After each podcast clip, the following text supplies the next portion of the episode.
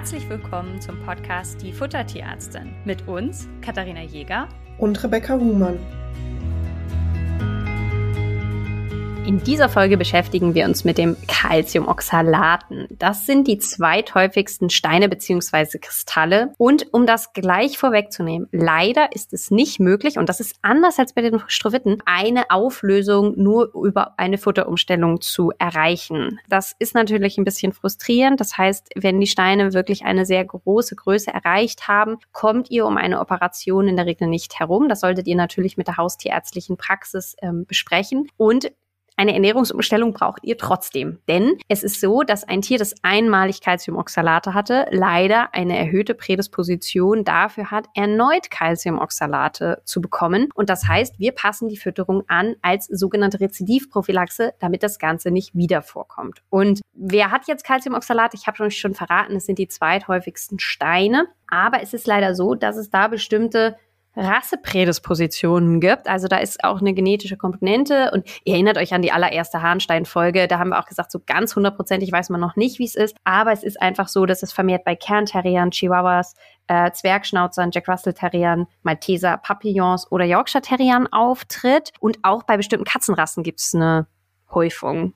Genau, bei den Katzen sind es die Burmas, die Himalayas und die Perserkatzen, die vornehmlich betroffen sind. Lustigerweise, ich weiß gerade nicht, wie es bei den Katzen geschlechtstechnisch ist, aber bei den Hunden ist es so, dass mehr Rüden betroffen sind als bei den Hündinnen. Das war bei den Strowitten genau andersrum. Warum auch immer. Okay, das nehmen wir jetzt auch einfach mal so hin. Rebecca, ich habe jetzt eine ganz, ganz schwierige Frage für dich. Und zwar Calciumoxalate. Woraus bestehen wohl die Steine? Ja. Aus Calcium und Oxalsäure. Richtig, und damit machen es uns die Calciumoxalate ein ganz bisschen einfacher als die Strowitte, wo der Name nicht verrät, was die ähm, Substanzen sind, die die Steine bilden. Das heißt, wir haben jetzt das Thema, dass wir eine, ja, Calcium und Oxalsäure sich in, in der Blase eben zusammentun und zur Steinbildung kommt. Das heißt, jetzt logisch betrachtet müsste ich doch jetzt einfach Futtermittel nehmen, die gar keine Oxalsäure enthalten und kein Calcium und dann bin ich safe, oder? Ja, so ganz einfach ist es hierbei leider nicht. Das heißt, es ist schon so, dass wir beim Calcium quasi so viel den, äh, über die Nahrung zuführen, wie das Tier benötigt, aber nicht unbedingt mehr als möglich. Aber ähm, diese Steine treten häufig auf, wenn der Blut-Calcium-Spiegel erhöht ist. Das heißt, wir haben hier nicht nur das Problem, dass zu viel über die Fütterung vielleicht im Tier landet. Es kann auch unterschiedliche Grunderkrankungen geben, warum der Blut-Calcium-Spiegel erhöht ist. Und deswegen ist bei den Calciumoxalat-Patienten es sehr wichtig, dass immer auch einmal eine Blutprobe gemacht wird. Die Erhöhung des Calciumspiegels kann manchmal sogar auch mit einem Calciummangel zusammenhängen. Das klingt jetzt total schräg, aber es kann sein, dass wenn zu wenig Calcium über die Nahrung zugefügt wird, dass der Körper Kalzium aus den Knochen mobilisiert, um den Blutspiegel aufrechtzuerhalten. Vielleicht erinnert ihr euch düster ähm, an die Folge, wo wir darüber gesprochen haben,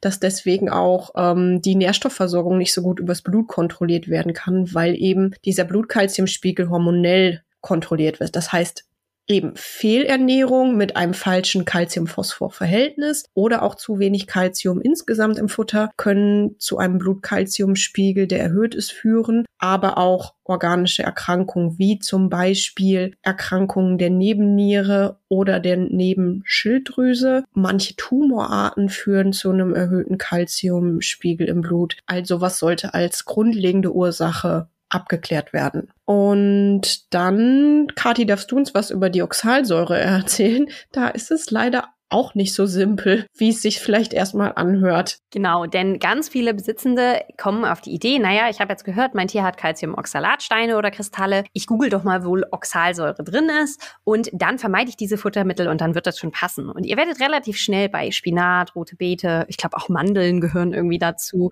Rhabarber meine ich auch. Rhabarber, ja. Also ihr werdet eine Liste finden mit Futtermitteln, die sehr oxalreich sind. Und da könnte man ja jetzt denken, naja, mein Gott, dann nehme ich halt ein bisschen anderes Gemüse. Das ist relativ einfach, ne? Also was zum Beispiel oxal sehr armes Gemüse wäre, wäre Salat oder Blumenkohl oder Gurke oder so. Also es gibt dann durchaus Sachen, die man dagegen austauschen kann. Aber leider ist es so, dass im Körper die Oxalsäure auch zum Teil erst selbst gebildet wird. Das heißt, es geht gar nicht nur unbedingt darum, was euer Tier aufnimmt, sondern auch, welche Vorstufen euer Tier aufnimmt, um diese dann selbstständig zu Oxalsäure zu bilden. Und zwar ist es vor allen Dingen die Aminosäure Glycin und diese ist vor allen Dingen in Kollagen enthalten. Kollagen wiederum Bindegewebe und jetzt wisst ihr vielleicht schon, wenn ihr ganz fleißig zugehört habt und immer aufpasst, dass jetzt als nächstes kommen wird, dass wir deswegen keine Futtermittel füttern können, die sehr bindegewebreich sind. Und wer jetzt noch nicht ganz dabei ist, der, dem hilft vielleicht das nächste Wort, schwerverdaulich. Das bedeutet, alle Innereien enthalten einen übermäßig hohen Gehalt an Glycin. Zum Beispiel auch Pansen hat extrem viel Glycin und dieses Glycin würde dann in Oxalsäure umgewandelt werden und über den Urin ausgeschieden. Und das heißt natürlich, dass wir,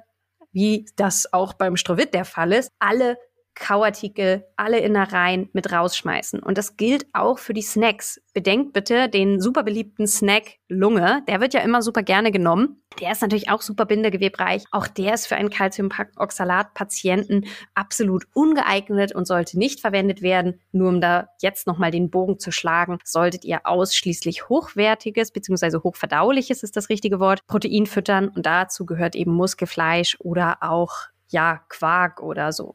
Oft sage ich bei den hochverdaulichen Sachen auch dazu, dass man zum Beispiel Eier füttern darf. Diese enthalten natürlich auch Methionin. Die sind ja dann eigentlich bei einem Calciumoxalat-Patienten nicht geeignet, weil die ja den Hahn wieder ansäuern würden, oder? Genau, also Methionin ist ja eine schwefelhaltige Aminosäure und die kommt sehr viel in Eiern vor und deswegen würde ich die jetzt bei den Calciumoxalat-Patienten eher nicht einsetzen, weil, wenn ihr die Strovit-Folge gehört habt, schon das Methionin, also eine von diesen schwefelhaltigen Aminosäuren, manchmal gezielt eingesetzt wird, um den Harn-pH-Wert anzusäuern. Und jetzt landen wir auch gleich wieder beim pH-Wert. Ganz kurz noch, bevor wir das gleich vergessen. Es spielt bei den Calciumoxalat-Patienten auch noch das Vitamin D eine Rolle, dass das in passender Menge gegeben wird, weil das einen Einfluss auf ähm, die Calciumausscheidung über die Niere hat. Und Vitamin B6 spielt eine Rolle. Davon sollte möglichst viel im Futter vorhanden sein, weil auch ein Vitamin B6-Mangel wieder zu vermehrter Ausscheidung von Oxalsäure über die Niere führt. Das heißt, bevor wir auf den pH-Wert jetzt genauer zu sprechen kommen, nochmal zusammengefasst sozusagen die Zutatenprinzipien für die Calciumoxalate. Calcium in passender Menge, das heißt weder zu viel noch zu wenig, in einem passenden Verhältnis zum Phosphat. Dann die Eiweißquellen sollen leicht verdaulich sein, möglichst ohne viel Bindegewebe und hier auch wieder wie bei den Stroviten so viel wie nötig, so wenig wie möglich und Vitamin D in passender Menge und in guter Menge, in ausreichender Menge das Vitamin B6. Und grundsätzlich natürlich alle anderen Nährstoffe, davon profitieren sie auch, wenn sie natürlich bedarfsgerecht in der Ration, also ausreichend sind. Und jetzt hast du das eben mit dem pH-Wert schon angesprochen und ihr erinnert euch vielleicht, dass wir beim Strowitzstein den ein bisschen niedriger haben wollten und beim Calciumoxalat wollen wir den ein bisschen höher haben. Das heißt, wir hätten den gerne bei 7, 7,3, wobei ich jetzt auch mit einer 6,8 noch happy wäre. Also irgendwas um den Bereich von 7 könnt ihr euch merken und äh, da sollte der pH-Wert jetzt eingestellt werden. Hier gilt wieder dasselbe, dass wir den pH-Wert einstellen können über die Zutaten, die wir fürs Futter auswählen. Also genau die Dinge, die jetzt bei den Stroviten nicht so viel gegeben werden sollten, funktionieren jetzt bei Calciumoxalat-Patienten gut. Zum Beispiel Kartoffeln, Süßkartoffeln, kaliumhaltiges Gemüse. Also alles, was ich gerade aufgezählt habe, hat viel Kalium, weil eben das Kalium den pH-Wert eher anhebt, also alkalisiert oder basischer macht, wenn ihr so möchtet. Das heißt, diese Zutaten können wir super verwenden. Und auch hier ist es wieder so, wenn die Zutatenauswahl nicht ausreicht, den pH-Wert in passende Gefilde zu bekommen, sag ich mal, kann man ähm, über Zusätze arbeiten.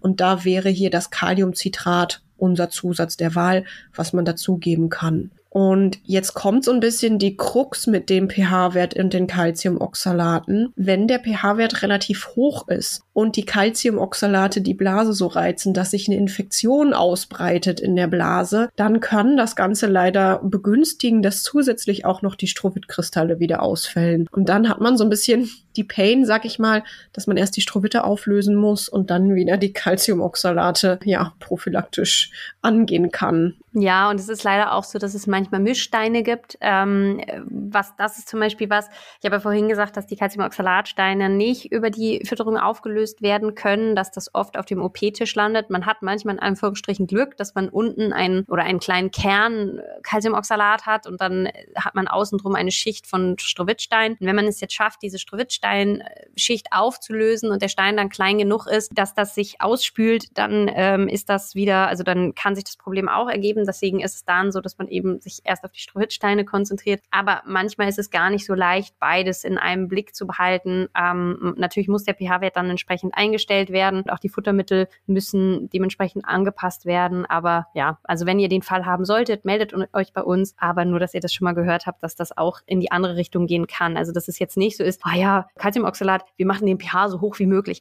Das ist nicht das Ziel. Ne? Also ungefähr um die sieben solltet ihr euch bewegen. Genau. Vorteil bei den Calciumoxalaten im Gegensatz zu den Strovit-Patienten ist, dass ähm, wir nicht auf die Mahlzeitenfrequenz achten müssen. Das heißt, ihr könnt so viele Mahlzeiten geben, wie ihr möchtet. Ihr könnt zwischendurch auch Leckerlis geben. Also wir haben, wir hatten in, den, in der Strovit-Folge schon die Situation erklärt, dass durch die Nahrungsaufnahme im Körper der pH-Wert in der Blase ansteigt. Das heißt, das ist ja das, was wir hier eher möchten. Und deswegen sind wir in der Mahlzeitenfrequenz und in der Gabe oder der Frequenz der Leckerlis Leckerli-Gabe hier nicht eingeschränkt. Wenn ihr Leckerlis gebt, ist nur wichtig, dass das auch Leckerlis sind, die den Diätprinzipien ähm, entsprechen. Also nicht die bindegewebsreichen Lungenwürfel und Kauartikel, sondern auch eher was leicht verdauliches oder wenn es jetzt in Richtung so Hundeleckerlis geht, irgendwas, was gebacken ist, was nicht so unfassbar viel Eiweiß drin hat, sondern auch ein bisschen Kohlenhydratanteil hat. Genau. Also grundsätzlich, aber vermeidet bitte Kauartikel und so, das haben wir angesprochen.